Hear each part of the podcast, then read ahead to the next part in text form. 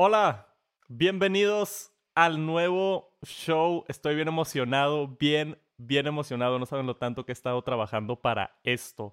Espero todo salga bien, pero este es el show piloto de TNT con Tech Santos. ¿Qué significa TNT? Ahorita lo van a ver, este, y los que están por allá en el podcast seguramente ya lo están viendo. Esto principalmente, más que nada, es un podcast. Yo tenía la idea de hacer un podcast semanal donde todas las semanas iba a subir noticias de, de, tecnología relevantes para mí y lo que yo creo que está pasando alrededor de la industria que les puede interesar a ustedes también.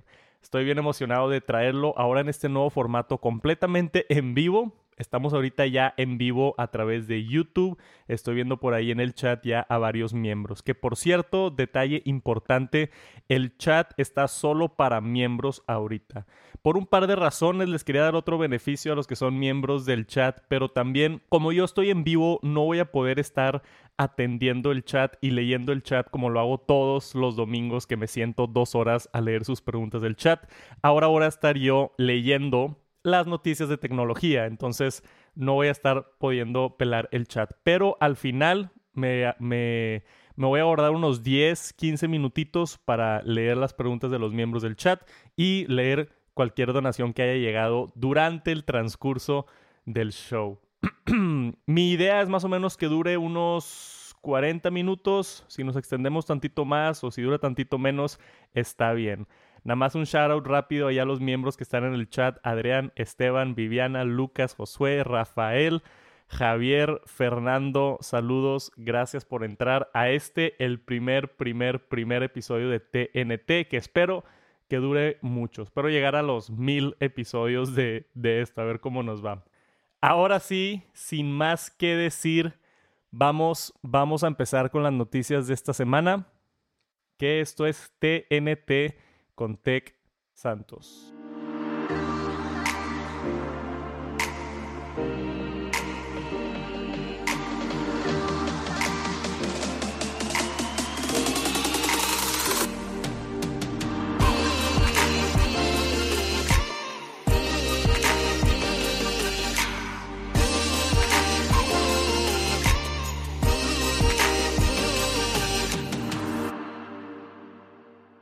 Y ahora sí, nos arrancamos luego, luego con esta nueva pantalla donde estoy aquí con los artículos. Para la raza que me está escuchando por ahí en Apple Podcast, Spotify, sé que no lo pueden estar viendo, pero más que nada es yo leyendo el artículo, ¿no? Y enseñando un par de fotografías. Si lo quieren ver, si lo quieren ver en YouTube, se va a quedar la repetición. Ahora sí, este es un tema bien importante, el cual no toqué. No toqué, pero es bien importante. Entonces, aquí 9 to 5 Mac, ya lo conocemos todos, es, sacan muchas filtraciones, muchos rumores a través de, fuentes de Apple y, y, filtradores y demás. Y este fue algo muy grande que encontraron ellos en el macOS Big Sur beta número 3. Encontraron evidencia de que Apple está trabajando en Face ID para la Mac. Esto me emocionó a mí muchísimo porque es la solución perfecta que hemos estado esperando para la Mac, ¿no? El, que puedas abrir tu computadora y instantáneamente detecta Face ID tu cara y ya estás dentro de tu computadora sin tener que poner tu dedo en Touch ID, sin tener que poner tu contraseña. Esto es algo que habíamos especulado.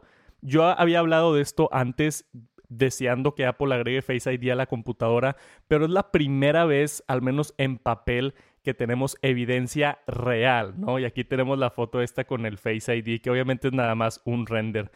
Pero nos platica que esto es más o menos de cómo encontraron eh, filtraciones parecidas al iPhone 10 en el 2017, ¿no? Entonces, en el código encontraron varias palabras en el código como Face Detect y Bio Capture que son varias palabras que te dan a entender que eventualmente va a venir Face ID a la Mac.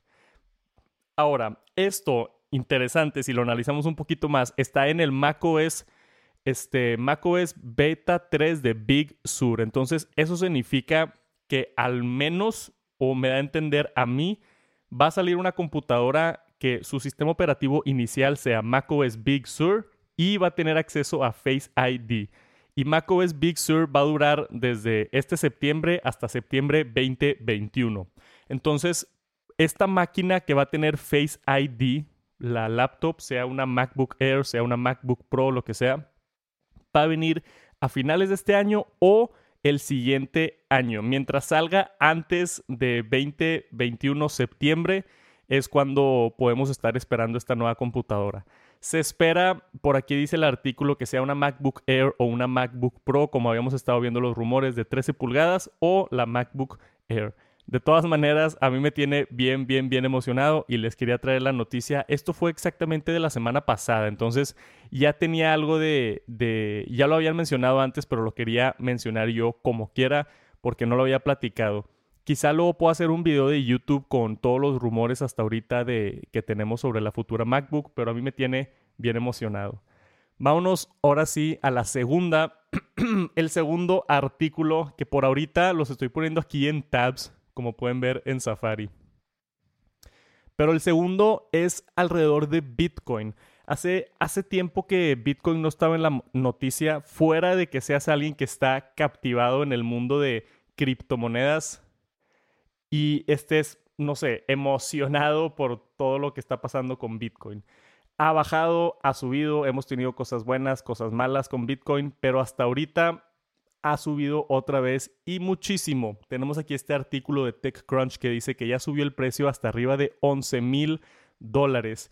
Creo que el récord anterior en ese boom que tuvimos en el 2017, 2018 fue de 17 mil o 18 mil dólares. Entonces ya se está acercando al precio máximo que tuvimos la vez pasada, lo cual está bien interesante. Pero por un par de cosas, el halving que sucedió en mayo, donde básicamente los que están minando Bitcoin se corta a la mitad y ahora cuesta más el minar Bitcoin, entonces lo hace un poquito más valioso. La otra es esto de The Lightning Network, que es como que una tecnología para capacitar todo el ecosistema de Bitcoin que fluya mucho mejor y que funcione mucho mejor, porque a veces se atoraba o no pasaban bien. Y hemos estado viendo cómo, cómo instituciones financieras han estado pero metiéndole duro a Bitcoin. Ya lo aceptan en más restaurantes, en varios bancos. Lo vi en una aplicación aquí en México creo que era BBVA, que ya en su aplicación del banco tiene el acceso a tu wallet de Bitcoin, ¿no? Entonces estamos todavía, quería nada más dar la actualización en criptomonedas. Yo personalmente sí creo que es el futuro, sí creo que, que este tipo de, de moneda digital es a donde se va a mover el futuro. No sé si sea Bitcoin, pero es bien interesante seguir todo esto y para los que tienen inversiones, ahorita está subiendo mucho, mucho Bitcoin. Como siempre, no soy experto en finanzas y no doy tips ni nada de eso, nada más ahí está la nota que me interesó bastante sobre Bitcoin esta semana. Esta nota fue del 27 de julio. Ahora sí, vámonos a la tercera nota. EV modular, un vehículo eléctrico modular que también es un camper y también es un pickup truck. Voy a tratar de incluir en estos episodios noticias que se me hagan a mí interesantes y mucho es alrededor de productos que no conocía antes que existían. Esta nota creo que salió el día de ayer o el día de hoy y me tomó por sorpresa porque nunca había visto un carro así. Y parece básicamente un Volkswagen de esos antiguos de los años 60, 70 pero me encantó, se ve increíble. Para los que están en el podcast no lo pueden ver, pero búsquenlo, se llama EBUSSI, E-B-U-S-S-I. Es una empresa alemana que se llama Electric Brands y están trabajando y ya presentaron como el concepto de este carro, que es básicamente una camionetita que a mí la primera impresión que me dio es, estamos empezando a que nuestros vehículos sean electrónicos, por supuesto, pero también que se comporten como lanzamientos de teléfonos, ¿no? Entonces está bien interesante porque acá dice que es un sistema modular. Entonces tú compras el carro y tú le agregas lo que tú quieras, ¿no? Le puedes poner el módulo para ir camping, el módulo para que se haga pickup, el módulo para que no sé, se puedas tener algo refrigerado en la parte de atrás. O sea, hay muchas maneras de tú personalizar este vehículo y se me hizo bien interesante y se ve como el futuro. Vamos a poner el video este aquí. Wow, vamos a quitar el sonido. Vamos a poner el video aquí nada más para que se den una idea de cómo se ve esto. Está bien, bien interesante y todas las modificaciones que tiene ahí el carro, el e-Bici de Alemania. Entonces escoges tu chasis, si lo quieres de ciudad o si lo quieres para off-road. Tiene diferentes tipos de cuerpos. Es modular, como dije, le puedes agregar cajuela atrás, le puedes agregar todo lo que quieras. Por supuesto que es completamente eléctrico y tiene los sensores y demás. A mí se me hizo y solar power, eso ya ni sabía yo, entonces se puede cargar hasta con energía solar. Está estamos en la revolución ahorita de carros como cuando empezaron los carros hace casi 100 años o más de 100 años y es bien interesante ver el futuro cuando tú compres un automóvil, vas a escoger un modelo y así como si fuera un teléfono celular, igual y quieres la versión Pro, igual y quieres la versión Light, igual y le agregas un módulo, igual y quieres más batería, menos batería. Es bien, bien interesante esto y vemos cómo Tesla se fue de una empresa que nadie respetaba a ahorita ser la empresa más valiosa automóvil en el mundo. Esa fue una nota que salió hace poquito también. Tesla es la empresa de automóviles más valiosa del mundo y hace 15 años no existía. Entonces, no se rían de este concepto, ya sé que se ve bien ridículo, pero puede ser que este tipo de empresas que están haciendo innovaciones en el sector de vehículos eléctricos, especialmente este que tiene un concepto completamente diferente y no se ve que es una copia de Tesla, es un concepto completamente diferente. Está bien interesante y le voy a estar echando el ojo a esta empresa. Acá tenemos un poquito más de información para concluir esta nota Dice que tiene 10 kilowatts de, batería que proveen un rango de 124 millas. Y este, le puedes subir, dice que le puedes subir la batería para tener hasta 373 millas. Entonces, creo que está un eh, poquito más abajo que Tesla, pero aún así, para toda la modularidad que tiene, creo que puede, creo que puede tener éxito, específicamente en la ciudad. ¿A poco no te imaginas una ciudad eléctrica del futuro y todos estos carritos en diferentes colores y tamaños por toda la ciudad se me hizo, se me hizo bien interesante. Pero bueno, aquí vamos a dejar esta nota y Bici, el nuevo vehículo eléctrico de esta empresa que yo no había escuchado. Después tenemos la cámara, la Sony A7S3. Si me siguen en Twitter, estuvieron viendo cómo estuve publicando sobre la, la A7S3. Es la cámara nueva de Sony que honestamente, yo empecé a grabar Sony en el 2017. Entonces tengo tres años grabando con la Sony. Pero la A7S2, la versión pasada de esta cámara, creo que salió en el 2015 o 2014. Entonces, la raza que es mega fanboy de Sony, más que yo, que llevan más tiempo, han estado esperando esta cámara por cinco años. Cinco años esperando esta cámara. y por fin llegó. Y no sé qué tanto les interesan las cámaras, pero yo sí me vuelvo medio nerdo con el tema. Y está impresionante lo que puede hacer esto. Más que nada, y de lo más importante es esto. Es la primera vez que Sony hace una pantalla que se abre para hacerse pantalla selfie. Tenían unos modelos de cámaras que se levantaba la pantalla por arriba pero era un desastre porque si pones una luz arriba o si pones un micrófono en la parte de arriba no puedes ver la pantalla selfie. Es mucho mejor hacia el lado. No sé por qué no lo había hecho Sony antes, era una de las quejas más grandes y ya lo solucionaron. Y esta A7S3 está dividido en la S que es sensitivity. Entonces está la S3 que es sensitivity, la nada más 3 que es como la versión híbrida y la R3, que es de Resolution, que está enfocada en fotografía.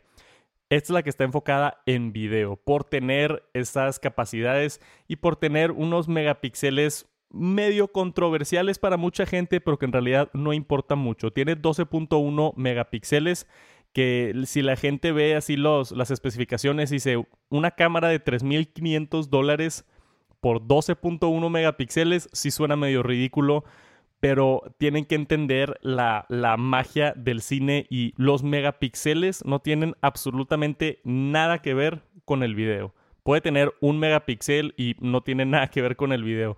Este, entonces, no, no, eso es para fotografía, que como quiera, aún así 12 megapíxeles para una foto es bueno. Y las capacidades de esta cámara, específicamente en video, son increíbles, pero increíbles. La A7S3 no, no hace 8K como la última Canon que sacaron, pero hace 4K lo que yo llamaría a la perfección. Todo lo que necesitas de 4K, porque las cámaras de hace 2, 3 años para acá han tenido 4K, pero siempre hay una limitación, ¿no? Tiene un crop, entonces se, se, hace la toma un poquito más ajustada. O nada más llega hasta 24 cuadros por segundo o 30 cuadros por segundo. Siempre hay un pero con los 4K. Y esta vez no, es 4K perfecto. no nomás perfecto, puede correr hasta en cámara lenta 120 cuadros por segundo. Que eso es impresionante. Ese tipo de resolución a ese tipo de slow motion se va a ver increíble. y tiene muchísimas otras cosas como 10-bit color. Ahorita las cámaras típicamente tienen 8 bits de color. Que déjame, me, voy medio nerdo ahorita. 8 bits creo que son 256 tonos de cada color. Entonces, de rojo, tienes 256 tonos de rojo y azul y, y, todos los demás. Pero con 10 bits tienes 1024 tonos de cada color. Entonces, eso te permite tener mucho más color en la imagen y tener un espectro donde en vez de que cambie de un rojo a otro rojo y se vea como que el cambio de color ya es más fluido porque tiene más, más tonos de rojo en medio. Es, este, es, exactamente como los bits en, en fotografía. Es nada más mejor calidad, mejor colores. Y más importante que nada, no tiene problemas de overheating y no tiene limitaciones en grabaciones. Yo no puedo creer eso. Yo tengo la A7R3, que es una cámara profesional relativamente nueva, y el, la mía me a los 30 minutos se apaga la cámara. Dura 30 minutos la grabación y se corta. Y siempre me ha estresado eso porque tengo videos que grabo por más de 30 minutos y esta la puedes dejar corriendo en 4K 30 lo que quieras y 4K 60 hasta una hora. Entonces te dan el doble de tiempo y 4K 60 son para hacer slow motions y 120. Entonces no necesitarías hacer slow motion por una hora yo creo que la mayoría de la gente está grabando la toma, el A-roll, la toma principal en 4K 24 o 4K 30. Y grabar infinitamente está increíble. Aparte, el puerto de USB tipo C ya puede permitir poder. Entonces, puedes conectar una batería externa y dejar la cámara corriendo básicamente para siempre. Introdujeron también un nuevo sistema, aquí está la foto aquí abajo, un nuevo sistema de memorias. Entonces tienen esta nueva tarjeta que anunciaron también el día de ayer, que es la CF Express tipo A, que es mucho más rápida que las SDs más rápidas, llega hasta 800 megabits y 700 megabits, pero es otro formato. Y algo hizo Sony aquí bien curioso donde acepta los dos formatos, entonces tiene dos espacios para la CF Express tipo A y tiene dos espacios para SD. Y ahora las SDs, las dos son UHS-2. La cámara que yo tengo nada más tenía una UHS-2 y ahora tiene dos. Estas nuevas tarjetas están carísimas y no creo que sean necesarias. La mayoría usan la tarjeta SD normal, pero está ahí la opción para la que necesita más, más poder de su cámara. Y ya para acabar, cambiaron el sistema de menús que también estaba bien criticado por mucha gente que no les gustaba el sistema el cómo navegar la interfase, cambiar los ajustes de Sony, lo hicieron ahora en un formato vertical donde puedes ver el menú anterior y el menú que sigue en vez de estar volteando todas las páginas como lo hacemos ahorita. También mejoras por ahí y un montón de otras mejoras en el cual ya no los voy a aburrir, no me voy a ir tan nerdo con la cámara, pero por supuesto que el viewfinder ahora tiene no sé qué tantos millones de, resolución y, la batería está mejorada y el PES, eh, hay mil cosas, tiene este IBIS, el Image Stabilization, muchas otras cosas, pero e, es una cámara increíble, es mi cámara yo creo soñada, pero probablemente no la compre hasta el siguiente año porque cuesta 3.500 dólares y aquí en México salió como en 87 mil pesos. Pero ahí lo tienen, la cámara nueva de Sony que todos estaban esperando. Yo estoy emocionadísimo. La voy a comprar eventualmente. Nada más que ahorre algo de dinero y esta cámara va a ser mía. Está increíble y ya quiero grabar 4K en super slow motion. Estoy emocionadísimo. Vámonos a la siguiente nota. Esta es una nota divertida. Apple ahora vende un cable de 129 dólares Thunderbolt 3 Pro. Está demasiado Apple esto. Tenía que incluir esta nota porque vi muchos memes por ahí en Twitter y lo estuve viendo en todos lados. Y aquí en el podcast trato de cubrir todo lo que no cubro en el canal de YouTube. Entonces, lo que ponle tú esto, ¿no? Un cable nuevo de Apple no merita hacer todo un video de 15 minutos en YouTube. Entonces, este tipo de notas, para eso es el podcast, ¿no? Para meterlo, para irme a detalle, para tocar todo lo que no tomo, todo lo que no toco en el canal de YouTube. Y esto me hizo reír y se me hizo bien interesante. Ah, e, este cable específicamente Apple empezó a hacer cables trenzados, que de hecho tenemos el rumor de que en el iPhone 12 va a venir el cable trenzado. Este cable lo introdujeron con la Mac Pro. Hicieron primero el cable del HomePod, que no es un cable que puedes quitar, pero es un cable trenzado. Fue el primer cable trenzado que hizo Apple, que tengo yo memoria, igual hicieron uno hace muchos años. Pero este fue el segundo, el del Mac Pro. Lo incluyeron con la Mac Pro, que claro es una computadora de 50 mil dólares para arriba, ¿verdad? Este cable decidieron venderlo por aparte, que lo están llamando el Thunderbolt 3 Pro. Ahora, 129 dólares por un cable son casi 3 mil pesos por un cable. 3 mil pesos por un cable. Y nada más para que sepan, aquí abajo está el dato.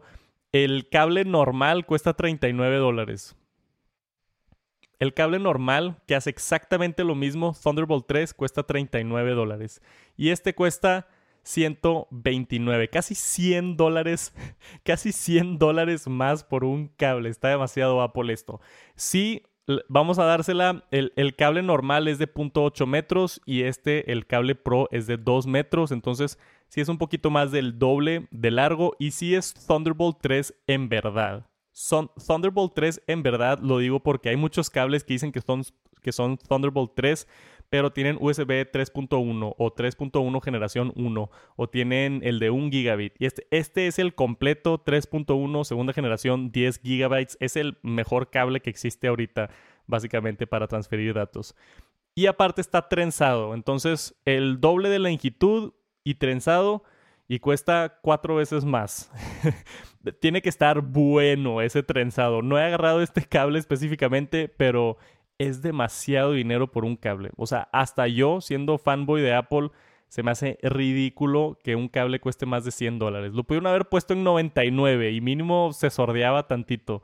Pero 129 dólares por este cable se me hace ridículo. Pero esto nos puede dar una vista previa al cable que van a incluir en el iPhone 12, que tuvimos el rumor hace como dos semanas que Apple va a incluir en el iPhone 12 un cable de este estilo trenzado. Por supuesto de, USB-C a Lightning, no de USB-C a USB-C. Bien interesante esta nota, chiquita pero picosa, como dicen acá en México. Vámonos a la que sigue. Es Halo Infinite. Esta nota, mm, tuvimos el evento de Xbox. Esto fue la semana pasada. Esto ya fue hace, hace ratito, pero lo quería mencionar rápidamente como quiera. Yo soy fan de Halo, entonces decidí incluir esta nota porque aparte de darles lo que les interese a ustedes, son noticias que me interesan a mí también. El, el Xbox tuvo este evento para enseñar los juegos y Halo es el evento como más hypeado para, para todo esto de la nueva generación de consolas. Y yo creo que lo va a vender, lo que más va a vender Xbox va a ser Halo. O sea, están vendiendo la nostalgia y toda la gente, incluyéndome a mí, se emocionó demasiado con este juego. O sea, yo estoy... E, el original salió en el 2001. Halo Combat Evolved salió en el 2001. Yo tenía 8 años en el 2001. Sí, tenía 8 años, lo jugaba con mis hermanos. O sea, esto es mi infancia, básicamente.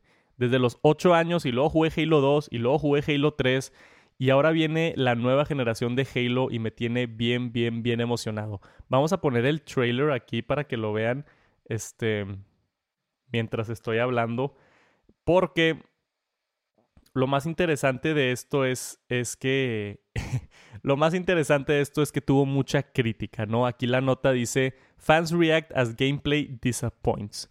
La primera vez que lo vi estaba yo en modo fanboy llorando de la emoción con esto, pero después de ver estas notas y la crítica en, en Twitter y demás, sí tienen razón. Las gráficas no se ven nada espectacular, se ven bien. Esto puede haber sido un juego del 360 desafortunadamente. Y ya salieron después de la controversia varios desarrolladores diciendo que no es la versión final del juego y que todavía la están trabajando y que no estaba algo de la luz, que no estaba prendida la luz o que no estaba puesto el ray tracing o no sé qué.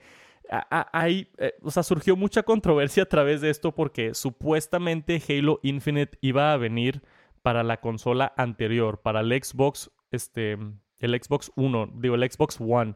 Entonces, y no llegó y se atrasó el juego y ahora lo están forzando para sacar con la nueva generación y quizá las gráficas fueron hechas para la generación pasada y no se ve así de impresionante como se ven las del PlayStation 5. Esos, esos gameplay que tuvimos del PlayStation 5, cómo se movía la luz y las partículas y todo, estaba impresionante, impresionante. Y esto se ve bien. O sea, hasta ahí, se ve bien. No sé qué tanto les importen las gráficas de un juego, pero acá hay varios ejemplos de, de cómo la gente estaba enojada, ¿no? Si me salgo acá del, del modo de ver acá abajo, vean esto, esto es Halo hace 10 años y esto es Halo la versión nueva. O sea, puedes argumentar hasta que se ve peor. Y por eso la gente estaba enojada, ¿no? Y luego tenemos comentarios buenos diciendo, bueno, pero es 4K y está corriendo a, ciento, a, digo, a 60 cuadros por segundo. Sí, está increíble que corre 4K a 60, pero no se ve impresionante y eso no ayuda a venderlo absolutamente nada. Vean, vean este mono. Esto es de un juego del nuevo PlayStation. Este es un tweet de Kimstar que dice, ¿Is it just me or do Halo graphics suck? sí se ve como un juego del, 2008. O sea, e, y en ciertas partes, porque en la parte donde salía el agua y, los arbustos y así se veía muy bien, pero ha tenido mucha crítica este juego y luego aparte, aparte la gente estaba enojada porque no tiene Battle Royale, o al menos no lo han anunciado hasta ahorita.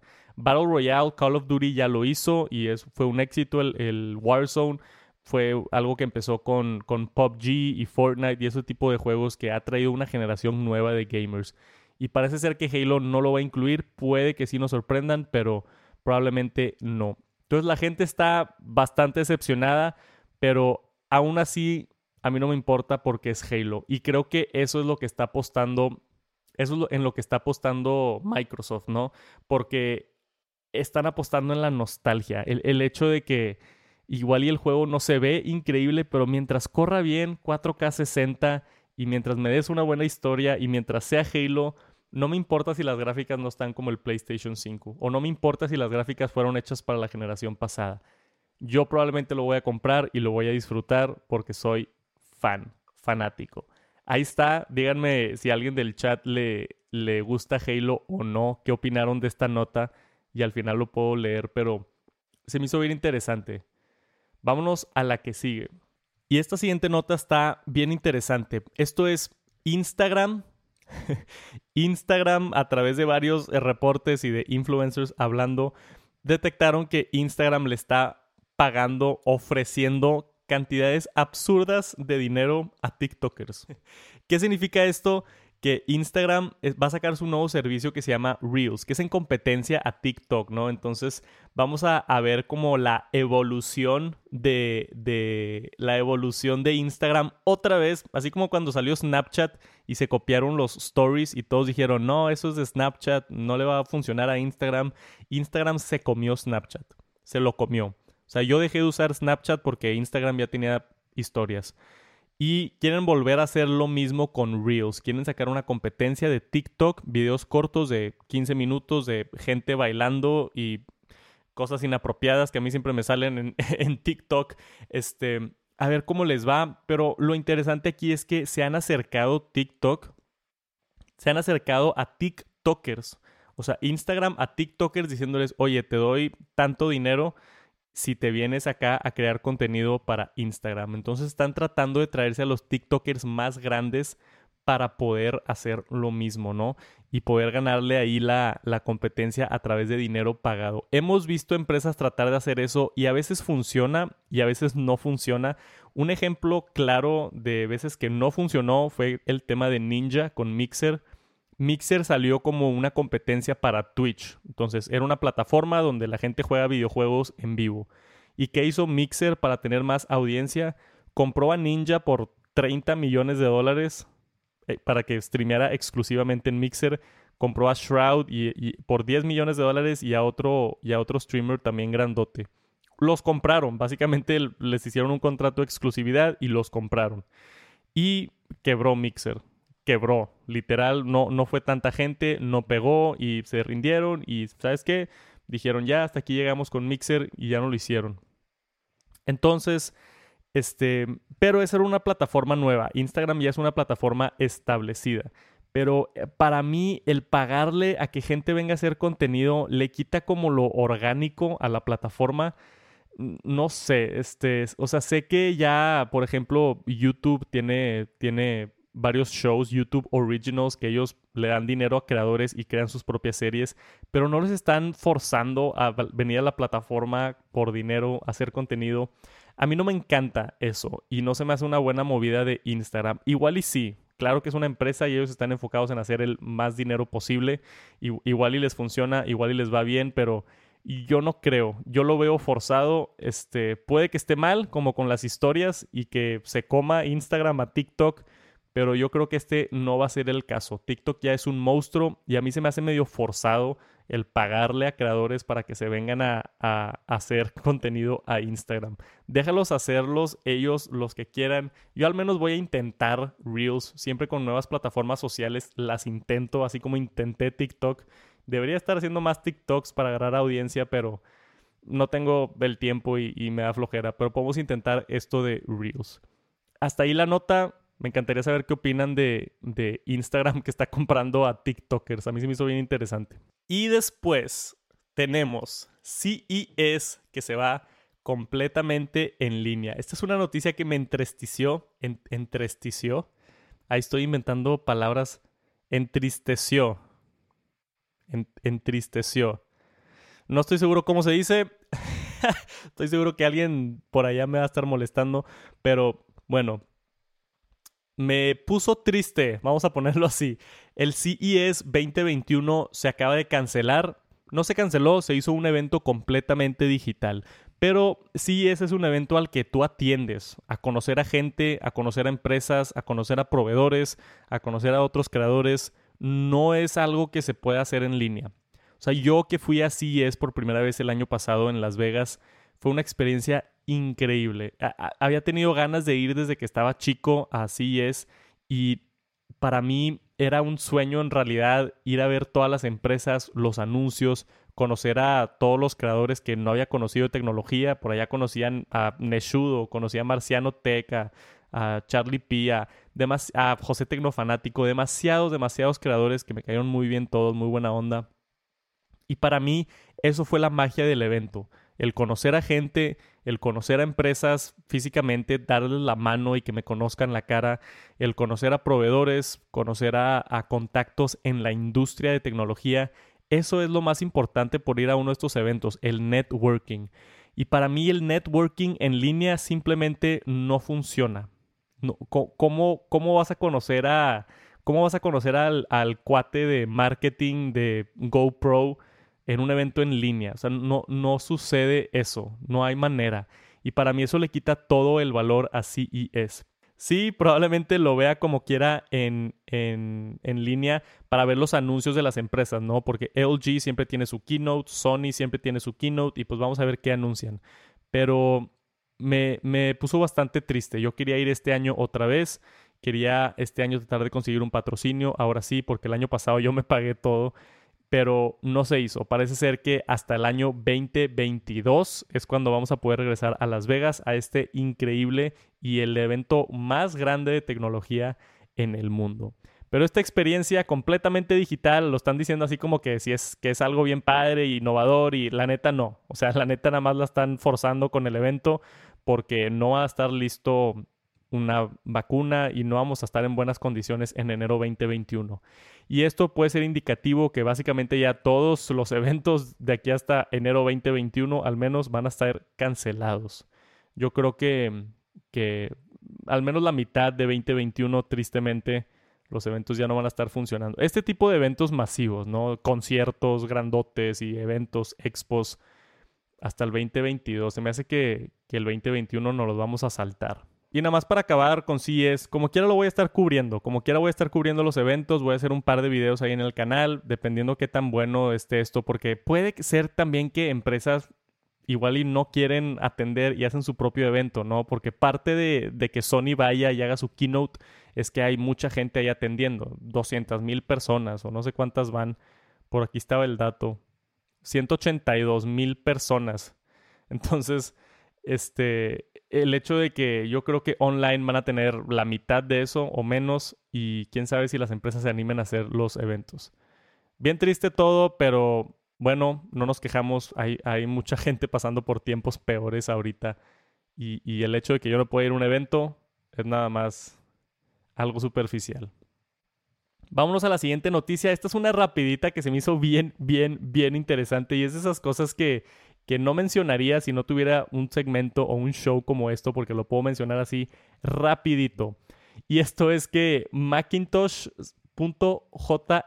sacaron una aplicación. ¿Cómo se llama el cuate que hizo esto? Porque hizo lo mismo con Windows. Acá está. Hizo Windows 95 en una app. Reisenberg. Este hizo Windows 95 en una app que tú instalas en tu computadora y a través de virtualización corre Windows 95. Y acaba de hacer lo mismo con Mac OS 8. Mac OS 8 salió en 1997. 1997. Es la versión básicamente original como la conocemos, ya con color y pantalla y todo, de Apple. Y la nostalgia aquí está increíble. Voy a tratar de instalarla para correrla Igual y si les interesa puedo hacer un video de YouTube, pero correr una de las primeras versiones de, de, macOS, cómo, cómo era macOS en los 90, ¿no? El equivalente de Windows 95, pero en macOS se me hace bien, bien interesante. A ver si, si lo puedo descargar y correrlo si les interesa. Aquí está la información. Se llama macintosh.js. Vamos a, Yo lo voy a probar. Les aviso por allá en Twitter o Instagram a ver cómo me va. Pero se me hizo bien interesante el, el throwback, ¿no? El regresar a este estilo de Mac. Vean la manzanita de colores arriba a la izquierda en la barra de menú. No manches. a, mí me da. Me gusta así como que lo retro.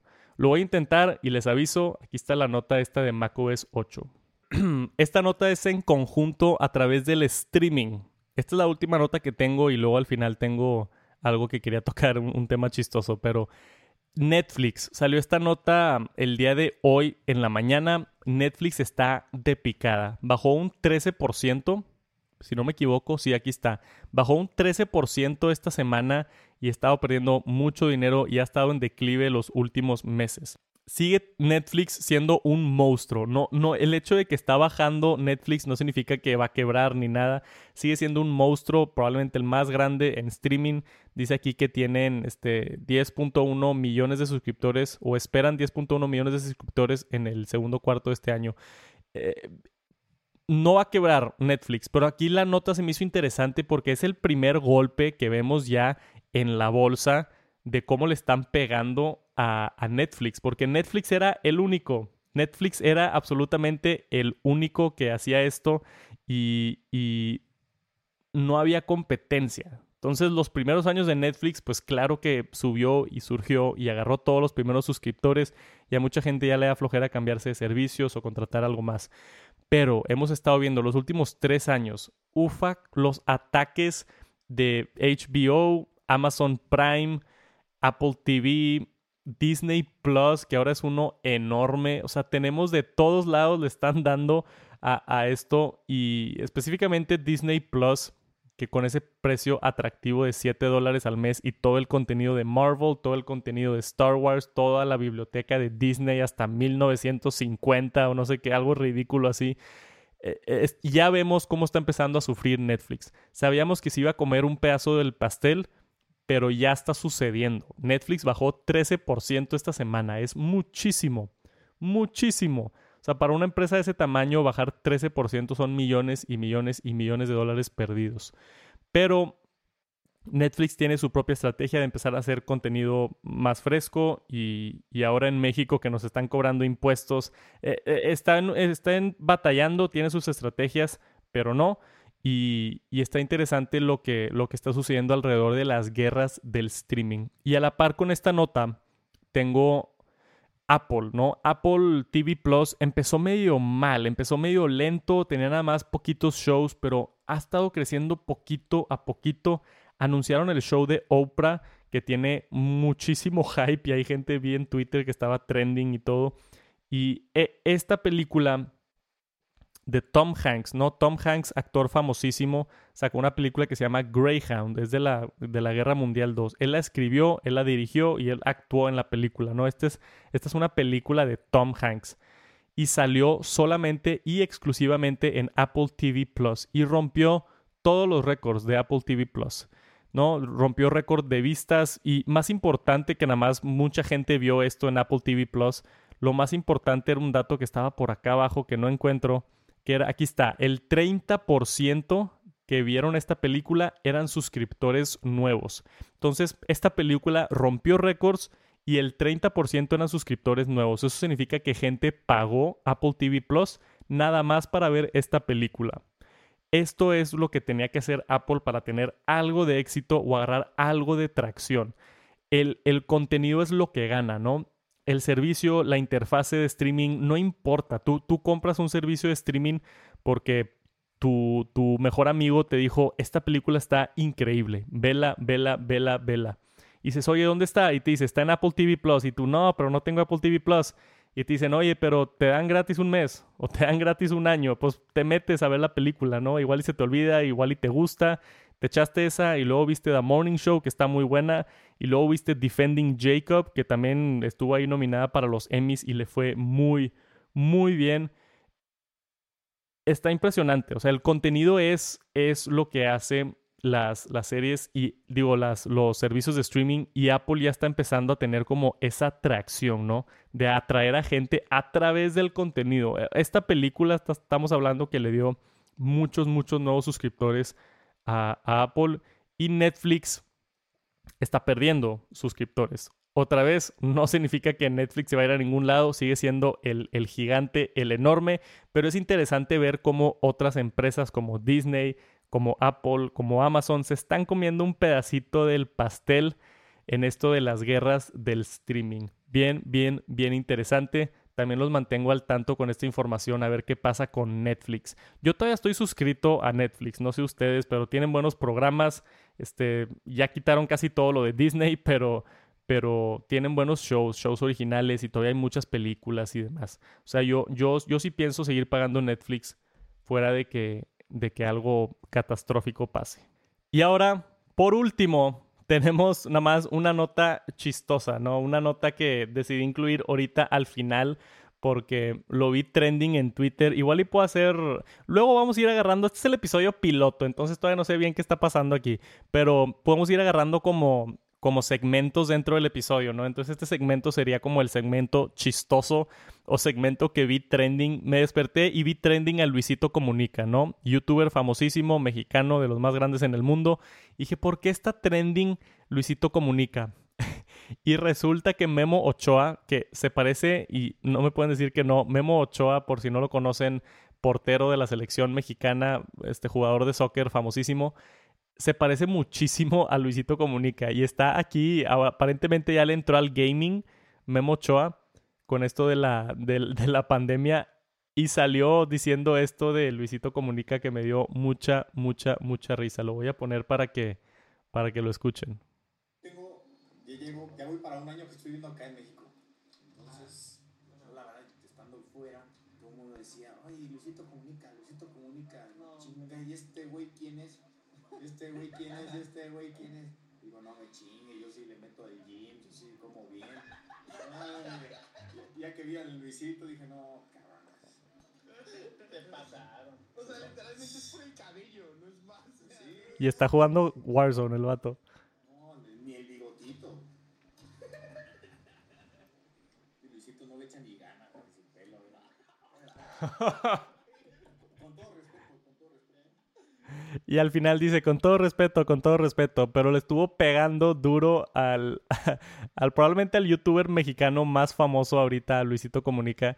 Me dio mucha risa, este, y está por ahí trending y, gente defendiéndolo y gente, los fans de Luisito Comunica enojados y eh, lo quería incluir aquí al final del show para que vean. Mira, ya salió hasta acá la nota de Sopitas con las comparaciones de Memo Ochoa con Luisito Comunica.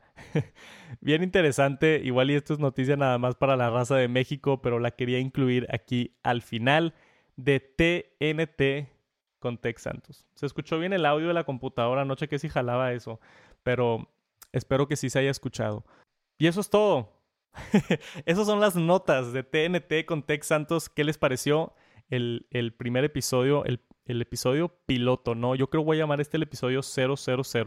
Gracias por acompañarme. Veo acá en YouTube que tenemos a 230 personas en vivo y es un miércoles en la mañana. Entonces, gracias por acompañarme. Espero les haya gustado. Gracias a todos los miembros que están por ahí en el chat. Yo creo que ahí vamos a dejar el episodio piloto de TNT. Si quieren participar en el chat este, y si quieren apoyarme, ser miembros del canal, lo pueden hacer aquí arriba entran en su navegador a texantos.vip, ponen texantos.vip en Safari o Chrome y los va a llevar directamente a la página donde te puedes hacer miembro y te dan acá las, las plaquitas estas de, de. Eso es todo por mí. Gracias por acompañarme esta mañana. Ahora sí, sin más que decir, les deseo un bonito miércoles. Nos vemos pronto. Quédense al pendiente con todo lo demás.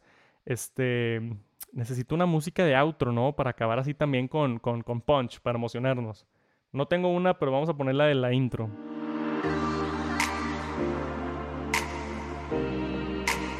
Ahí está. Gracias por acompañarme y nos vemos la siguiente vez. Peace.